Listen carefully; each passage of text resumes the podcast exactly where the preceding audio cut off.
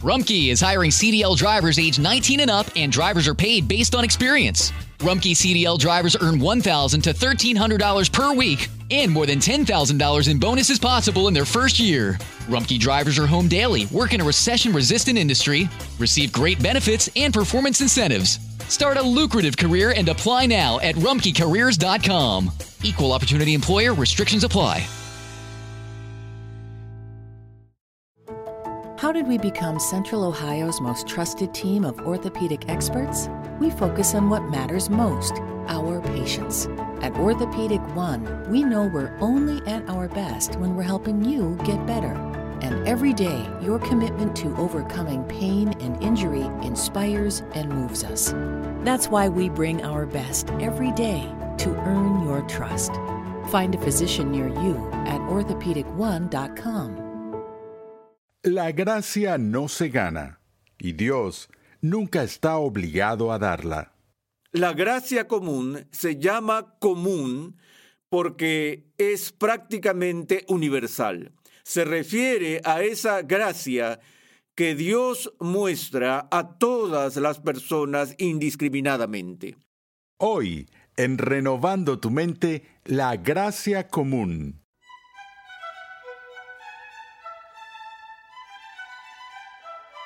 Según la definición clásica, la gracia es un favor inmerecido o no ganado. Pero, ¿son los cristianos los únicos que se benefician de la gracia de Dios? Bienvenido una vez más a Renovando tu mente con el Dr. Arcis Sproul. En el día de hoy continuamos con la serie de enseñanza que hemos titulado Fundamentos, un panorama general de la teología sistemática. Dios hace caer providencialmente la lluvia sobre los justos y los injustos. Dios preserva su creación y esto es parte de su gracia ordinaria o común. Pero existe una importante distinción entre esta gracia común y la gracia especial o salvífica. Acompáñame al salón de clases a escuchar al doctor R.C. Sproul mientras explica las diferencias entre la gracia común y la gracia especial. Ahora llegamos a una nueva sección, eh, totalmente nueva en el estudio de la teología sistemática y esa subdivisión de teología, la que llamamos soteriología. Ahora, esta palabra puede parecer extraña para muchos, no es una palabra común que se utiliza a diario en la iglesia, pero es una palabra muy importante porque abarca aquellos asuntos que conciernen a nuestra salvación. La palabra soteriología viene del griego, la palabra soso o sosomai es el verbo en el griego del Nuevo Testamento que significa salvar y el sustantivo de la palabra salvador es la palabra soter. Entonces tenemos soteriología que proviene de eso. Quisiera decir de paso que en las escrituras, cuando la Biblia habla de salvación, habla de salvación en más de una manera. Estamos acostumbrados a usar el término salvación o ser salvos en el sentido último de ser redimidos por Dios y llevados a una relación salvadora con Él que durará por la eternidad. Pero en las escrituras, para que Dios salve a alguien, puede significar varias cosas distintas. La palabra salvar se refiere a cualquier acto de rescate de una circunstancia grave y extrema o de una situación calamitosa.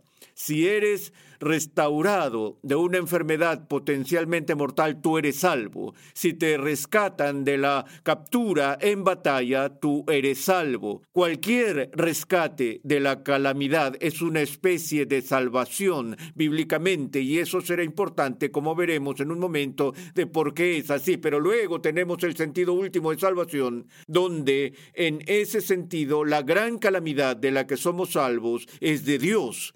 Es decir, somos salvos de tener que enfrentarnos a Dios, a su ira, en el día del juicio, y somos rescatados de esa ira que está por venir. Así que Dios es al mismo tiempo el Salvador y aquel de quien somos salvos. Pero ahora en el tema de la soteriología, cuando estudiamos los asuntos de salvación en el centro de nuestra preocupación, particularmente en la teología reformada, eh, está el concepto de gracia. Recuerdo que cuando era estudiante de posgrado en Holanda, mi profesor, el doctor Berghauer, una vez hizo la observación de que la esencia misma de la teología es la gracia y la esencia de la ética es la gratitud. Y él vio la conexión entre esos dos, que desde el principio hasta el final la salvación es del Señor y no es algo que ganemos o que merezcamos, sino que es dada libremente partiendo de la misericordia del amor de Dios. Pero cuando hablamos de gracia, lo primero que tenemos a la vista es la distinción entre gracia y justicia. La justicia es algo que se gana o se merece o que se le debe a una persona por algún estándar. Y eh, por lo general, cuando pensamos en la justicia, pensamos en el estándar de las obras. Y cuando Pablo escribe acerca de nuestra salvación, deja muy claro que si fuéramos salvos por nuestras obras, entonces nuestra salvación no sería por gracia. Pero como es de gracia, eso indica que no es de obras. Pero la justicia tiene que ver con la conexión a algún tipo de estándar de mérito o de ganar. Digo que a modo de contraste, esa gracia es algo que no es merecido, que no es por mérito, que no se gana, es algo que Dios da libremente, algo que Él nunca está obligado a hacer o se le requiere que haga. Recordamos sus declaraciones a Moisés que son citadas por Pablo en Romanos, en las que Dios dijo, tendré misericordia del que yo tenga misericordia. Esa gracia es siempre una prerrogativa divina, nunca un requisito. Y es fundamental que entendamos eso porque a menudo se nos mete en la cabeza pensar que Dios nos debe algo y que si Él fuera realmente bueno, Él nos daría una vida mejor o cosas por el estilo. En el momento en que pensamos que Dios nos debe algo, recuerda que si crees que se te debe, ya no estás pensando más en la gracia, estás pensando en la justicia, porque la gracia nunca se debe. E incluso si Dios se complace en mostrar gracia a esta persona y retener esa misma gracia de esta persona, sigue siendo un asunto de gracia para esta persona y porque Él muestra gracia a esta persona no significa que por lo tanto está obligado a mostrar la misma gracia a otra persona, porque no estamos hablando de obligación aquí, no estamos hablando de justicia, estamos hablando de misericordia y gracia soberana. Y por lo tanto la definición clásica de gracia es un favor inmerecido o no adquirido. Cuando Dios se comporta de manera favorable para con nosotros, de manera que no tenemos ninguna pretensión en virtud de nuestro mérito, es que estamos hablando de gracia. Ahora, en teología y en nuestro estudio de las doctrinas de la gracia, la primera distinción que tenemos que hacer en esta sección, y recuerden que es la prerrogativa del teólogo siempre hacer distinciones, la primera distinción aquí con respecto a la gracia es una distinción que es importante y que es una distinción entre lo que llamamos gracia común y lo que llamamos gracia especial. Gracia común y gracia especial. La gracia común se llama común porque es prácticamente universal. Se refiere a esa gracia que Dios muestra a todas las personas indiscriminadamente. La misericordia y bondad que se extiende a la raza humana, tal como se distingue de la gracia especial de la redención que Dios da a los salvos. Entonces, gracia común es la gracia de Dios que todos experimentamos en un sentido amplio. Por ejemplo, la Biblia, cuando habla de la providencia de Dios, dice que la lluvia cae sobre justos e injustos. Ahora, piensen en eso por un momento. ¿Qué tan importante es para nosotros tener lluvias en ciertas series y periódicas para que sobrevivamos como personas? Las cosechas que cultivamos dependen de la lluvia. Nunca olvidaré cuando tuvimos el problema en la Florida de la sequía que creó los incendios forestales que amenazaban la vida y donde todo un condado fue evacuado. Cada persona en ese condado tuvo que ser evacuada. Y recuerdo haber vivido cerca de esos incendios y la gente había estado orando por lluvia y un día estaba en un campo de golf en el comedor cuando de repente esta eh, masa de gente empezó a gritar y vociferar y a clamar cuando entraron del campo de golf empapados porque había un estallido de nubes. Y esto es algo que nunca había visto en mi vida en un campo de golf. Golfistas vitoreando cuando empezó a llover. Por lo general, todos se quejan y murmuran si se ven obligados a abandonar el campo de golf debido a la tormenta, pero en esta ocasión la sequía había sido tan severa que todo el mundo estaba feliz. Bueno, la lluvia es algo que tenemos a dar por sentado, pero la Biblia dice que Dios envía su lluvia a justos e injustos. Puede que tengas dos granjeros en la misma ciudad. Uno puede ser devoto y comprometido con las cosas de Dios. La otra persona puede ser totalmente profana, tan pagana como le sea posible.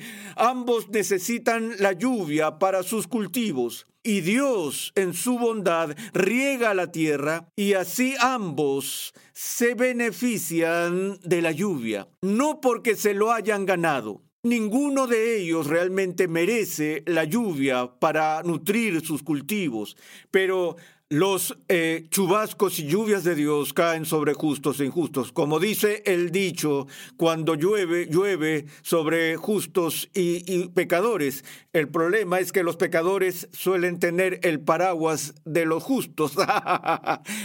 Pero en cualquier caso, la gracia común se refiere a la bondad y los beneficios y los favores que Dios derrama liberalmente a las personas, sean creyentes o no creyentes.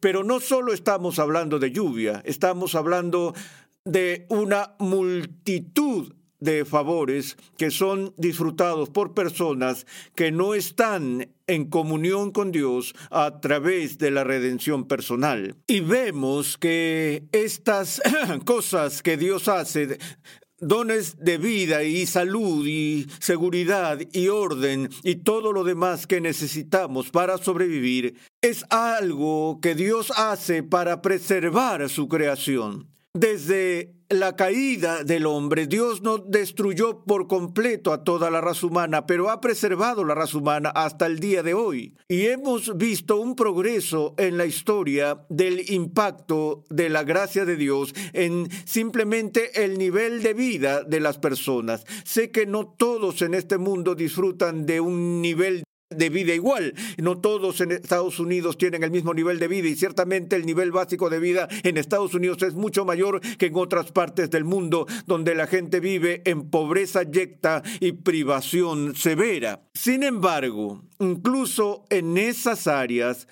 la esperanza de vida y la calidad de vida tiende a ser significativamente mejor que lo que fue para las masas de las zonas pobladas del mundo en siglos pasados. Tanto así que la vida misma se ha vuelto más fácil y mejor, por así decirlo, con el progreso de la historia. Y una de las razones principales que han provocado la mejora de la vida y las condiciones de la vida, que muchos atribuirían simplemente a la ciencia o al emprendimiento secular de la educación, es, sin duda la influencia de la Iglesia cristiana en el mundo durante los últimos dos mil años. Te das cuenta que el movimiento a favor de los huérfanos en la historia fue fomentado y llevado a cabo en su mayor parte por la comunidad cristiana, que el movimiento hospitalario, el movimiento educativo de los primeros siglos fue provocado y fomentado por la iglesia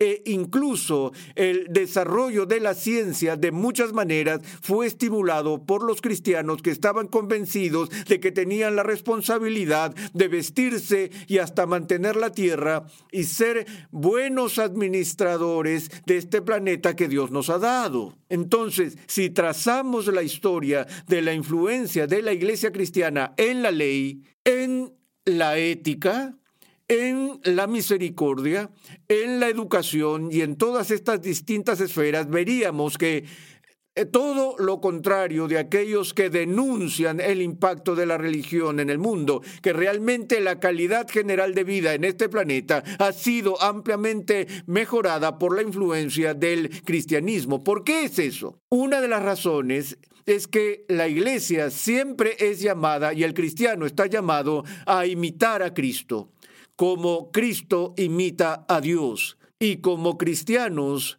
eh, comprometidos en la vida cristiana, estamos llamados a ser imitadores de Dios. Eso es lo que significa ser hechos a imagen de Dios. Y si a Dios le preocupa la gracia común, el bienestar general de la raza humana, ¿cuál es nuestra responsabilidad? También estamos llamados a preocuparnos por el bienestar general de la raza humana.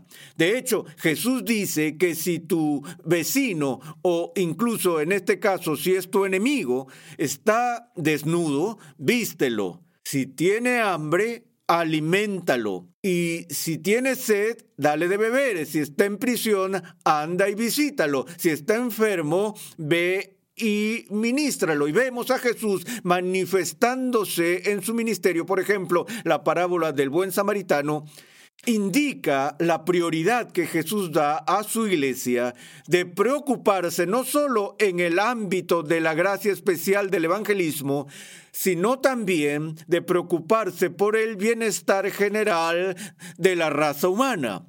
¿Qué nos dice Santiago? Pero la esencia de la religión pura es el cuidado de huérfanos y viudas. Ahora, estamos viendo este punto por una razón, y es que ha habido un divorcio extraño que ha ocurrido en los últimos 100 años en la comunidad cristiana. Una crisis ocurrió en el siglo XIX con el advenimiento de la teología liberal del siglo XIX que en general rechazó los aspectos sobrenaturales de la fe cristiana.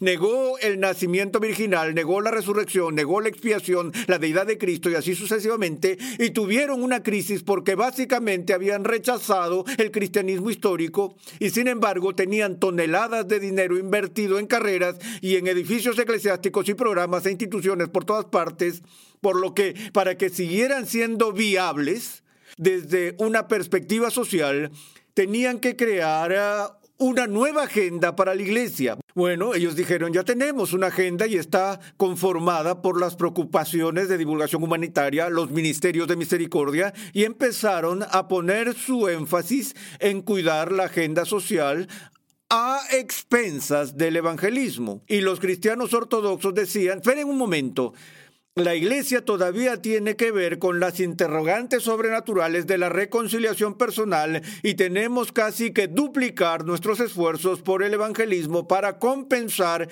el rechazo de todo eso que viene del ala liberal. Y este cisma antinatural ocurrió cuando los evangélicos comenzaron a decir, ah, acción social, preocupación social, preocupación por el bienestar general de la raza humana, eso es un asunto liberal, esa es una agenda liberal, mientras que la preocupación por las almas y la salvación personal, esa es la verdadera preocupación de la iglesia. Si Cristo oyera eso, él diría las plagas de Egipto sobre ambos bandos, porque la iglesia está llamada no solo al ministerio de gracia especial, sino también al ministerio de gracia común. Y eso significa que como cristianos tenemos que preocuparnos por la pobreza, preocuparnos por el hambre, tenemos que preocuparnos de que las personas tengan las necesidades básicas de la vida en términos de vivienda, en términos de ropa y alcanzarlos en su miseria. Recuerdo cuando comenzó la epidemia del SIDA y escuchaba personas que decían ser cristianas, decían que no iban a hacer nada para ayudar a las víctimas de SIDA. Y yo dije, ¿por qué dices eso? Y ellos dijeron, bueno, porque el SIDA se contrae de un estilo de vida perverso y pecaminoso, ya sea a través de drogas o actividades homosexuales y cosas por el estilo, y no podemos apoyar eso. Y yo dije, espera un momento, si encuentras a alguien enfermo y muriendo en una zanja, tú no le preguntas cómo llegó a esa zanja. El amor de Cristo te lleva a sacarlo de esa zanja y ayudarlo más que puedas, y de eso se trata esta historia del buen samaritano.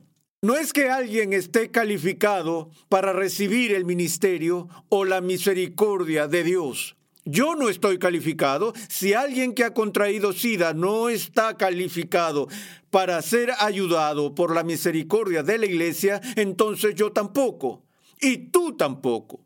Porque todos recibimos los beneficios de esta misericordia sobre la base de la gracia. Y en particular los que hemos recibido lo que podríamos llamar gracia poco común o gracia especial, deberíamos ser los últimos en el mundo en evitar extender misericordia de forma habitual a los demás. Ahora, otro aspecto que quiero resaltar acerca de este punto de gran conflicto en la iglesia cristiana, ¿cuándo puede un cristiano tomarse de las manos o estar hombro con hombro con paganos o con religiones contrarias o incluso religiones apóstatas. Francis Schaeffer dijo una vez que cuando se trata de asuntos de gracia común, el cristiano debe ser un co-beligerante con todo tipo de personas que no son cristianos. Tenemos la marcha por los derechos de los no nacidos.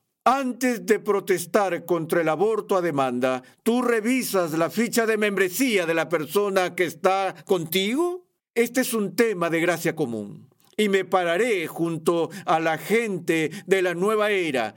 Estaré al lado de los fieles demoníacos, si tengo que hacerlo, si tienen una preocupación por el bienestar general de los no nacidos, y estaré hombro con hombro con esas personas en una protesta pública, porque esa es una arena de gracia común donde por lo general debemos tender la mano y apoyar a la gente. Ahora, si es un servicio de adoración, Voy a estar hombro con hombro en un servicio de adoración con miembros de un culto satánico. ¿Voy a estar hombro con hombro en un servicio de adoración o en un desayuno de oración con musulmanes? No. No puedo hacer eso porque ese es el reino de la gracia especial.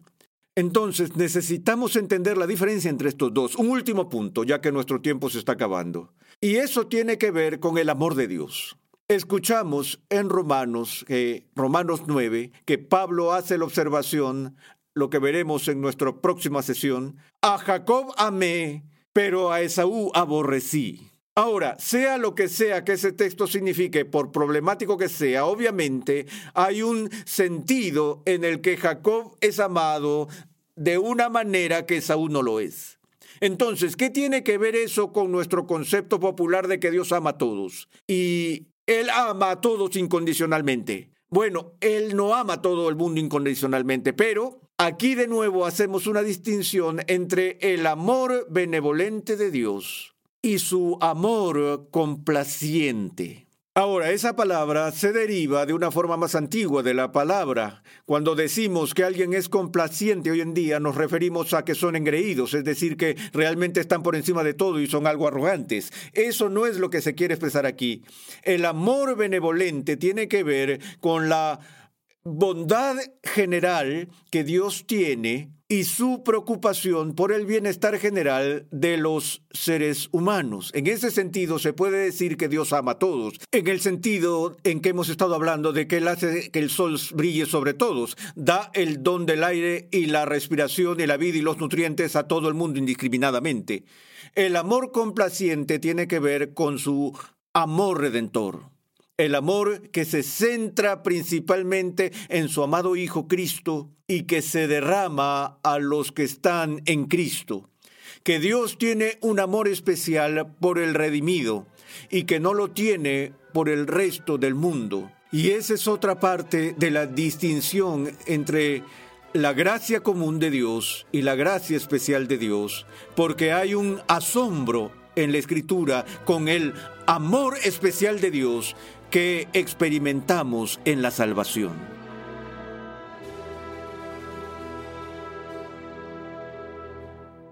Estás en sintonía de Renovando tu Mente con el Dr. R.C. Sproul.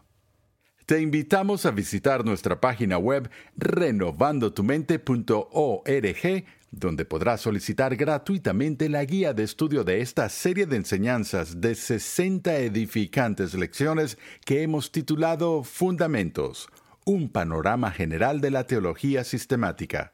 En esta serie el Dr. Sproul nos muestra que las verdades de la Escritura se relacionan entre sí en perfecta armonía. La Biblia de Estudio de la Reforma ya está disponible. Esta Biblia de estudio cuenta con más de un millón de palabras de explicaciones versículo por versículo y temáticas con la colaboración de 75 distinguidos pastores y teólogos de alrededor del mundo, liderados por el doctor R.C. Sproul. La Biblia de Estudio de la Reforma está cuidadosamente elaborada para ofrecer una experiencia de lectura, estudio y discipulado sin precedentes para cada edad y etapa de la vida cristiana. Para más información, visita la página web bibliadeestudiodelareforma.com hoy mismo. Al tratar de entender los decretos de Dios, los creyentes se enfrentan a la difícil doctrina de la predestinación. En el siguiente episodio de Renovando tu mente, el Dr. Sproul explora muchas de las preguntas desafiantes que surgen cuando consideramos la relación entre la salvación y los decretos soberanos de Dios. Para contactarnos, por favor envíanos un correo electrónico a programa arroba renovandotumente.org con tus preguntas, testimonios y comentarios. Renovando tu mente es una producción de los ministerios Ligonier, la confraternidad de enseñanza del Dr. R.C. Sproul. Nuestra misión, pasión y propósito es ayudar a las personas a crecer en su conocimiento de Dios y su santidad. Recuerda que en nuestra página web renovandotumente.org puedes adquirir gratuitamente la guía de estudio de la serie de hoy y además encontrarás una amplia variedad de recursos tales como clases, artículos y contenido multimedia con la finalidad de cumplir con nuestra misión de proclamar, enseñar y defender la santidad de Dios en toda su plenitud a tantas personas como sea posible. Sintonízanos nuevamente en esta misma emisora y en este mismo horario y únete a nuestra gran comunidad virtual en las redes sociales.